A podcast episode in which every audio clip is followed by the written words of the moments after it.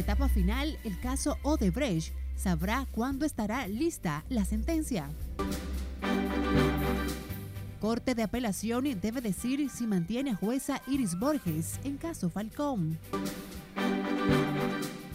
Los temores de algunos legisladores con proyecto de ley de extinción de dominio. Y el clamor de la rectora de la UAS por más recursos.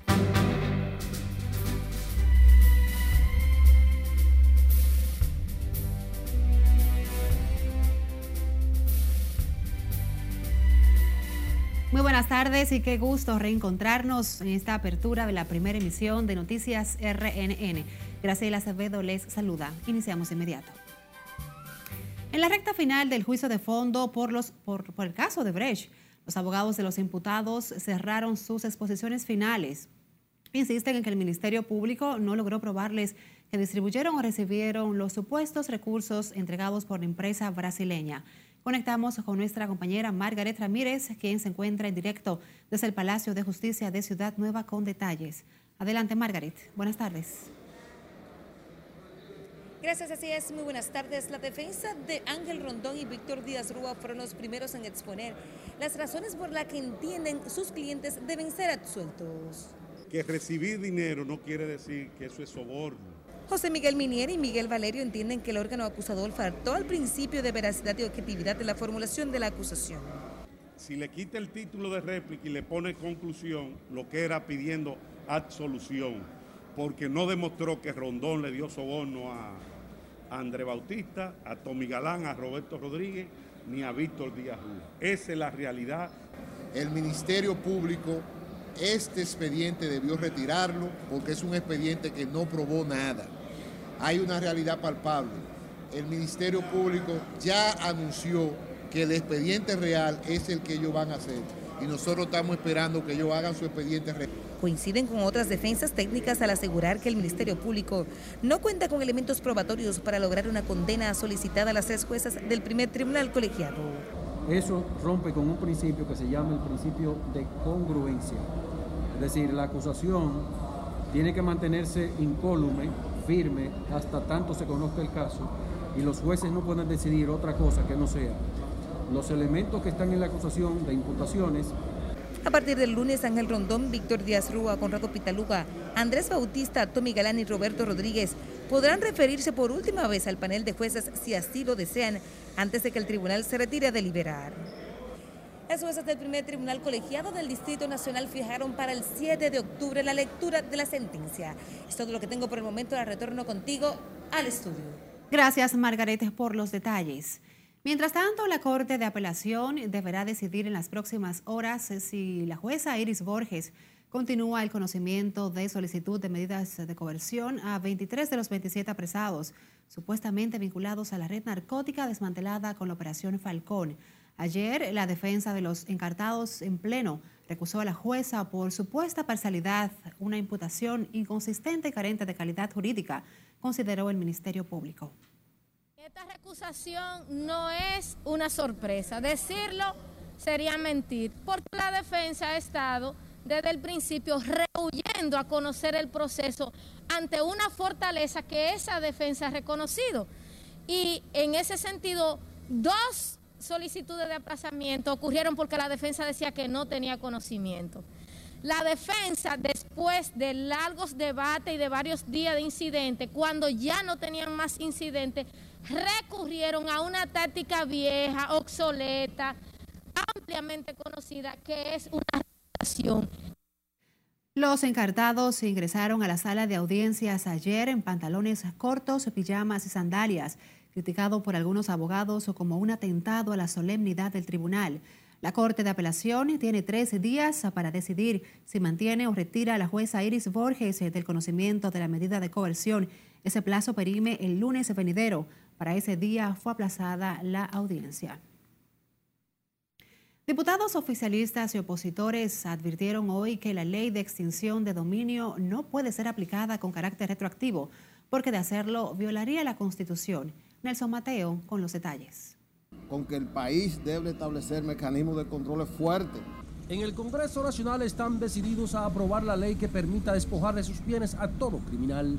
La extinción de dominio bajo estudio bicameral vendría a cumplir con ese objetivo, pero hay quienes entienden que imponerle la retroactividad sería boicotear la iniciativa. Salvaguardar los derechos que están establecidos en la Constitución y que se siga el hilo constitucional en la aprobación de la ley y la aplicación de la ley. Porque si aprobamos una ley que pueda eh, contravenir lo que establece la Constitución, entonces estaríamos nosotros eh, estableciendo una legislación irresponsable. Tenemos la obligación de desarrollar una legislación acorde con lo que manda la Constitución. El portavoz oficialista en la Cámara duda que el proyecto de ley de extinción de dominio sea aprobado con vicios de inconstitucionalidad.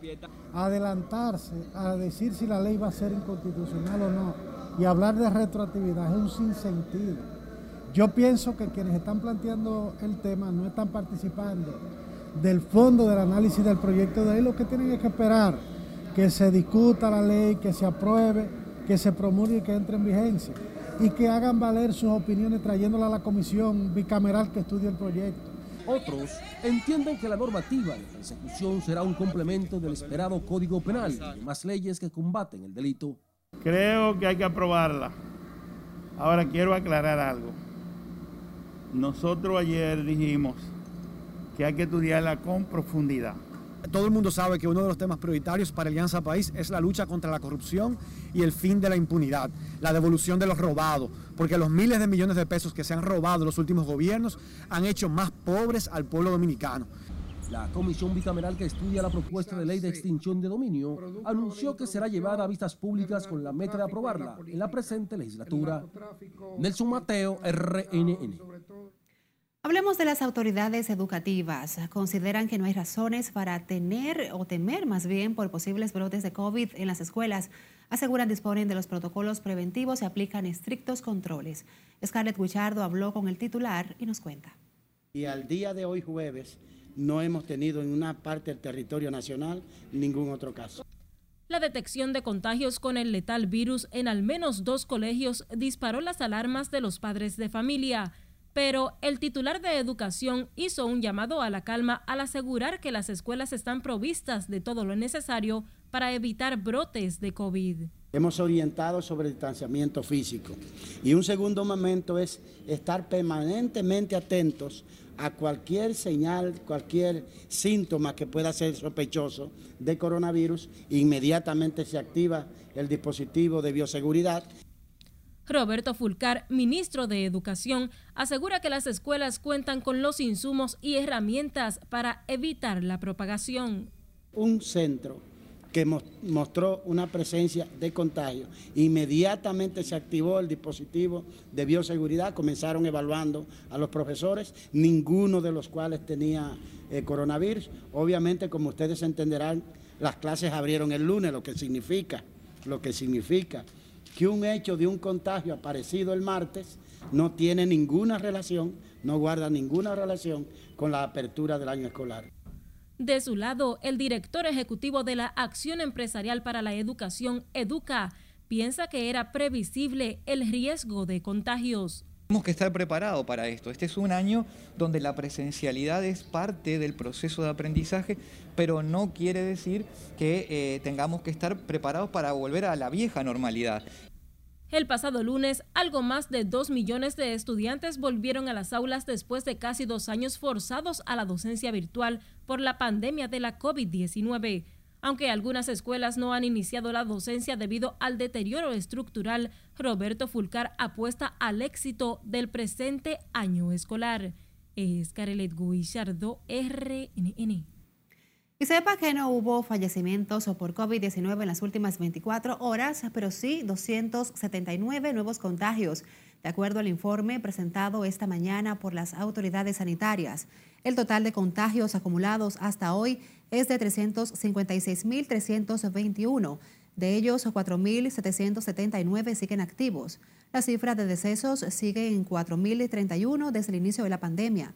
Según el boletín de este jueves, las tasas de positividad diaria y de las últimas cuatro semanas se encuentran en 7.10 y 6.39% respectivamente.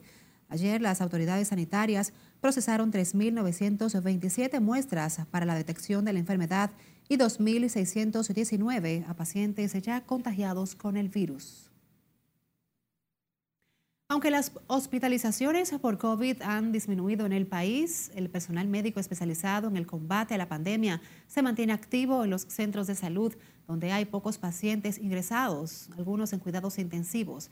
Las autoridades de salud mantienen el llamado a la población para que completen el esquema de vacunas contra el COVID y así evitar nuevos rebrotes por el virus. Sí, en UCI siempre se, mantiene, se mantienen los pacientes. Ahora mismo tenemos cuatro pacientes eh, la unidad siempre se ha mantenido mínimamente trabajando con pacientes, pero siempre uno o dos en comparación con otras unidades que se nota más. Pero gracias a Dios tenemos, estamos, queremos salir de esto pronto. En la semana que tengo aquí no, no he visto muchos mucho casos, muy esporáneos, llega, llega uno, llega otro, tú sabes, pero no, sí he visto ya tres personas que le han dado de alta. Ellos siempre llegan, aunque no sea mucho, uno o dos al día, pero llegan, porque la gente no tiene, no toma conciencia. En las afueras de las unidades COVID de hospitales del Gran Santo Domingo todavía permanecen familiares de pacientes ingresados con la enfermedad. Critican que todavía una parte de la población no respete las medidas sanitarias para evitar la propagación del virus. A propósito, aumenta el número de dominicanos vacunados con la primera dosis. Son más de 6 millones, mientras avanza la inoculación con la segunda y la tercera dosis. Siledis Aquino nos completa. Las personas que no están declaradas, que acuden a los puntos a vacunarse, también se le, se le administra el biológico. En los centros de vacunación han creado mayores facilidades para la inoculación. Quienes tienen primera dosis solo deben dar su número de identidad para ser atendidos. Las personas que eh, se les extravía su tarjeta de, su registro de, primera, de vacunación con su primera y segunda dosis acuden a los centros a buscar, en busca de la tercera dosis, lo que se les dice es, tenemos un escáner, que en ese escáner se introduce el número de cédula y se procede a investigar si se aplicaron alguna dosis. De igual forma, más de la mitad de los dominicanos tienen la primera dosis. Bueno, que se vacunen porque esa es la solución, a ver si este virus se termina. Médicos y vacunados insisten para que lo hagan a tiempo muchos rezagados. Eh, aquí vacunamos 50, 60, 70, dependiendo eh, a lo que sea en la semana pero ya cuando se va acercando el fin de semana disminuye un poco la, asistencia de las personas. Y es muy triste cuando tú tienes un familiar y no, no puedes conversar con él, orientarlo, porque lo, lo ponen aislado. Pero de suelto, vuelvo y repito, haga la redundancia, que se vacunen. La población con el esquema completo de vacunación es de casi 5 millones, más de 4.8 con segunda dosis y superan los 877 mil con el refuerzo. Sila Disaquino, RNN. Ahora vamos a Santiago, donde sigue muy baja la asistencia a los centros de vacunación, pese a la insistencia de las autoridades para que los rezagados se inoculen cuanto antes. Los encargados de los centros sopesan la idea de retomar las visitas domiciliarias para aumentar la cantidad de vacunados pero diario se vacunan eh, más de 150 personas, por lo menos aquí entre adolescentes y adultos. Eh, y puedo decir que sí, que eh, hay una buena aceptación por parte de, la población. Que se vacunen, porque si no se vacuna esto no se va a acabar nunca. Tengamos que, que vacunarnos para que esta pandemia se, ya se termine. Bueno, yo le hago un llamado a la población para que se vacunen, ya que esto es por el bienestar de nuestra familia y de nosotros mismos. Y de que si queremos que esto se acabe, hay que vacunarnos. De acuerdo a datos oficiales, algunos puestos de vacunación están inoculando entre 100 y 150 personas al día. Según informes, algunas brigadas acuden a los hogares y encuentran poca asistencia a la vacuna. Con la pandemia del COVID-19 activa, aunque controlada, surge otra amenaza a la salud, la proliferación de casos de dengue a nivel nacional. Esto preocupa a los padres. Los especialistas recomiendan tomar medidas preventivas. Laura Lamar trabajó el tema y nos cuenta en directo desde el Hospital Robert Reed Cabral. Buenas tardes, Lauri. Adelante. Gracias, buenas tardes. El dengue sigue afectando a la población infantil tras el rebrote registrado en el país que aún no se recupera de la crisis por el COVID. Seguir eh, con las medidas de descacharrización, de limpieza e higiene de su medio ambiente. Los constantes casos de esa enfermedad han generado temor en muchas madres que acuden diariamente a los hospitales del Gran Santo Domingo. La mayoría de los casos de dengue han sido detectados en provincias del sur como Barahona, Elias Piña y San Juan. Hoy tenemos siete pacientes ingresados con dengue.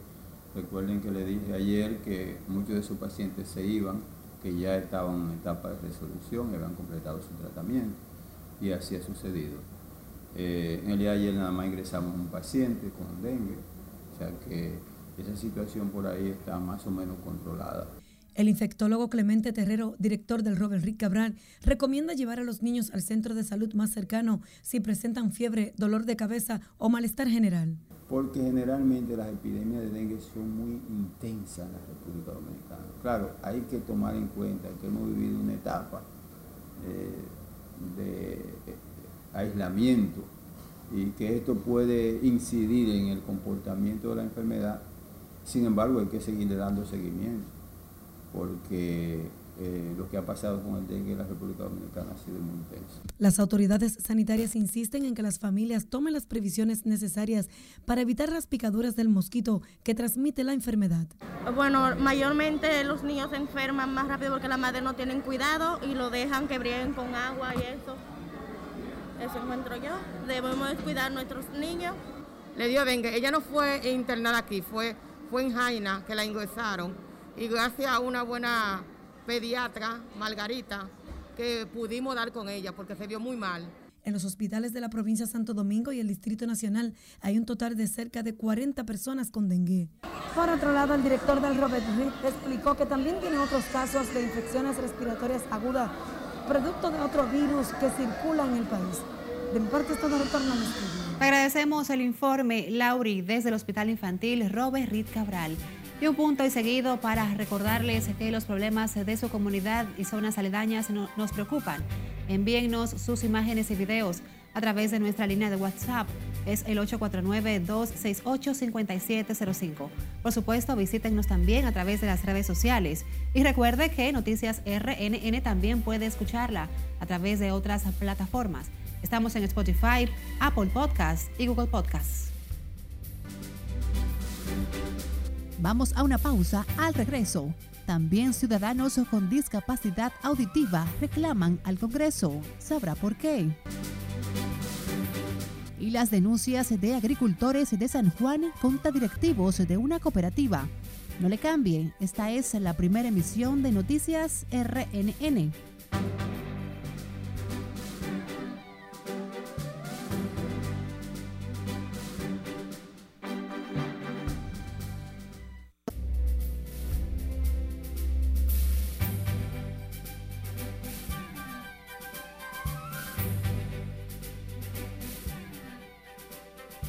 Palmas de Canarias, España, el cuarto día consecutivo de actividad del volcán en Cumbre Vieja causó destrucción.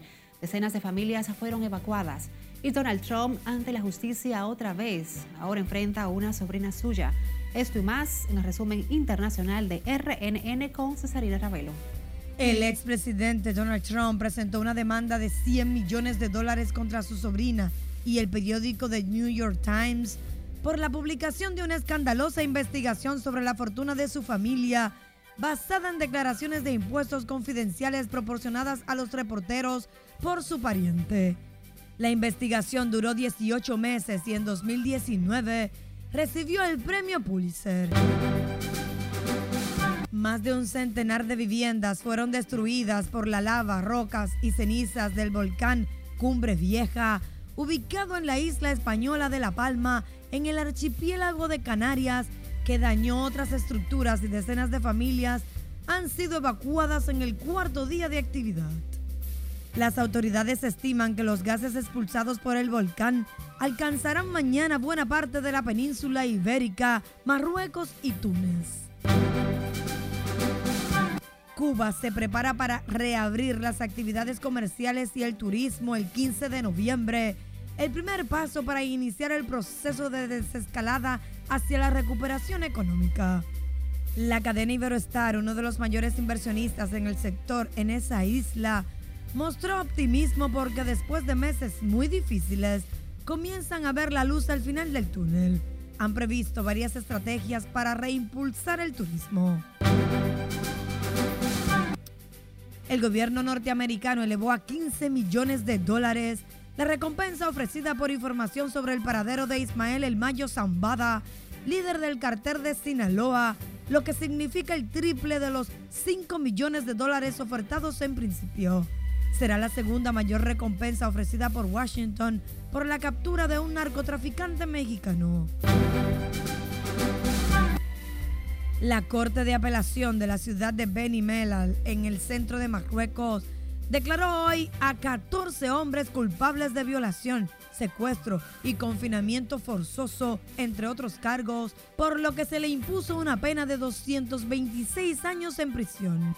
El fallo marcó el fin del caso de Kadia Ocaroa, quien mostró en 2018, cuando solo tenía 17 años, en el que describió la manera en que los hombres de entre 18 y 28 años de edad la secuestraron y retuvieron durante dos meses para violarla y la quemaron con cigarrillos. En las internacionales, Cesarina Ravelo, RNN.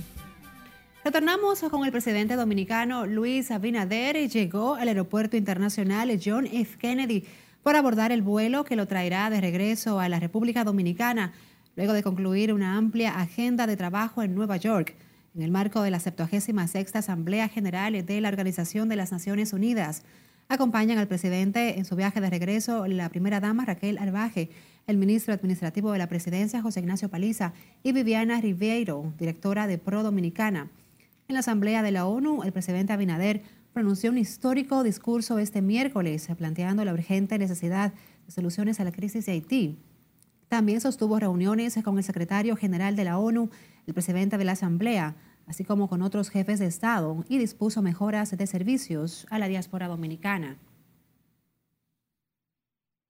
El nominado embajador norteamericano para la República Dominicana, Calvin Smyre, consideró como un desafío ejercer ese cargo, aunque manifestó satisfacción por poder trabajar con un socio económico importante en el Caribe para los Estados Unidos. Con una amplia trayectoria política, el legislador líder de la Cámara de Representantes de Georgia dijo a un periódico de Atlanta que espera con ansias asumir sus funciones en República Dominicana. Smile, al momento de su nominación ayer por el presidente Joe Biden, es el vicepresidente ejecutivo de Asuntos Cooperativos de Sinobus presidente y director ejecutivo de la Fundación Sinobus. Solo espera la ratificación del Senado norteamericano para asumir sus funciones de embajador ante el Estado dominicano en sustitución de Robin Bernstein. La UAS requiere un presupuesto adicional de 13 mil millones de pesos para reducir un déficit financiero de varios años y mejorar la eficiencia en sus servicios. Sus autoridades aseguran que avanzan sin mayores escollos la docencia semipresencial. Allá está en directo nuestra compañera Siledis Aquino para ampliarnos. Adelante, Siledis. Buenas tardes. Buenas tardes, así es. Enma Polanco dijo que la virtualidad los ha obligado a hacer cuantiosas inversiones en tecnología, lo que ha impactado el presupuesto de la academia. No es posible que nosotros no representemos con calidad y excelencia nuestra universidad. Donde quiera que vamos, ganamos. Agregó que los recursos económicos le permitirán a la universidad mejorar la calidad educativa. Nosotros hemos planteado un presupuesto de unos 13 mil millones operativos para la parte operativa de la universidad y ya todo lo que tiene que ver con lo que es la parte científica. Ahora mismo tenemos el hospital de simulación. Eso no viene solo, eso requiere de un seguimiento y una inversión en software permanentemente, que son en dólares. En estos momentos, la Universidad Estatal imparte unas 100 carreras de grado y posgrado. La virtualidad ya se está convirtiendo en una costumbre. En los países europeos son muchos los estudiantes aquí que estudian virtualmente eh, y no, no se ha tenido ningún tipo de problema. Esta es la segunda semana de reinicio de las clases a distancia y laboratorios presenciales. La virtualidad está siendo muy cómoda, los profesores están dando lo mejores Y nosotros también estamos esforzando, así que por ahora todo bien. Va bien, yo prefiero la dos, así está bien ahí, semipresencial. La Universidad Primada de América también realizó hoy la investidura virtual de 1.100 nuevos profesionales en varias carreras. La rectora de la UAS, Emma Polanco, irá como invitada al Senado de la República el próximo miércoles, donde abordará el tema presupuestario y otros de la universidad. Por el momento son los detalles que les tengo. Ahora retorno con ustedes al set de noticias. Gracias por esos adelantos, Siledis. Vejemos ahora al sur. Allí, productores agrícolas de las matas de Farfán, en San Juan, municipio de la provincia de San Juan, exigieron hoy la intervención del IDECOP para corregir supuestas irregularidades en una cooperativa de la que son socios hace decenas de años. Julio César Mateo nos pone al tanto. Entre las irregularidades denunciadas en la cooperativa Macasías, resaltaron el mal uso de los recursos que recibe la entidad. Ellos en diferentes ocasiones nos han dicho eh, a título personal que venían de el lunes, el lunes pasado. No han venido, lo hemos estado esperando y ellos en ningún momento han estemperado sobre la asamblea que se efectuó aquí con la asistencia de socios, con más del 25%, el 28% específicamente de los socios en esa ocasión. Hace más de un año se realizó un proceso eleccionario, pero los nuevos directivos de la cooperativa se niegan a entregar el control de la organización. Sin importar el edificio de la cooperativa, porque la cooperativa no es la siembra de aguacate. Aquí hay una cooperativa que se desempeña como de sembrar arroz y moler arroz. Tenemos un molino de arroz y eso ha sido totalmente abandonado. Esto es porque ese patio está lleno de arroz en este tiempo, que solamente la gente del hoyo la llenan. Los agricultores cuestionaron el comportamiento del actual presidente de la cooperativa Manuel de Jesús Castillo. Lo acusan de manejar a su antojo los recursos económicos ahorrados durante más de dos décadas. Que es una falta de respeto tanto a los socios como al pueblo y también como al país al gobierno central que, que ha destinado un proyecto que va a, traer el desarrollo a, este municipio y por qué no al país. Yo entiendo que es una irresponsabilidad donde se han recibido 26 millones de pesos y no sabemos, nosotros ninguno, cómo se han invertido.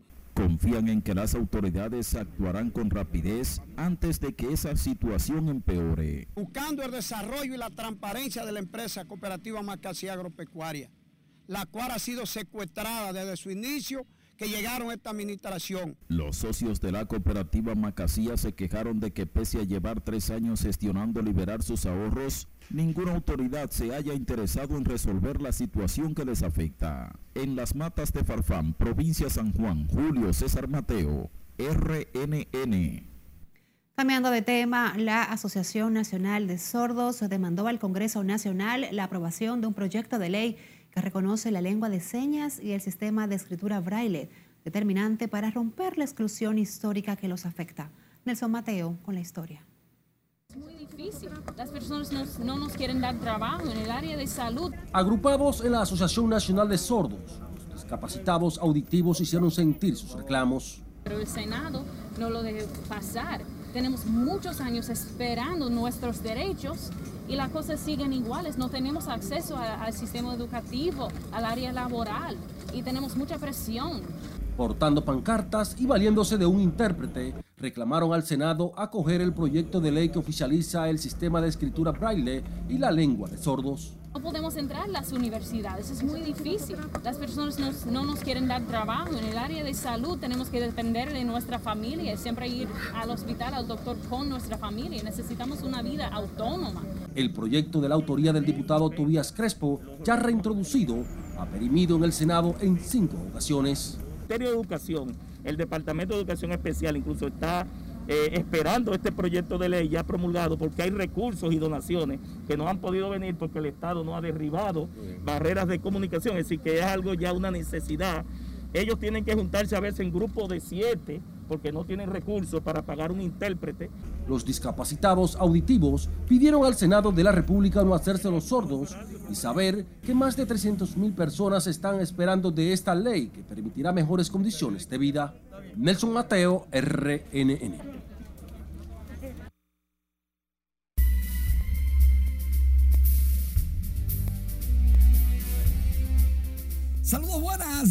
La entrega deportiva hablando de Fernando Tatis Jr. El hombre de San Diego conectó su cuadrangular número 40 de la campaña, la mandó al morro de Montecristi. Y es apenas el jugador número 15 en la historia con 40 cuadrangulares y 25 bases robadas, pero además es el segundo para corto en la historia de la Liga Nacional que llega a 40 vuelas cercas. Y atención, junto con Vladimir, están haciendo historia. Digo ahora porque Juan Soto conectó su cuadrangular número 27.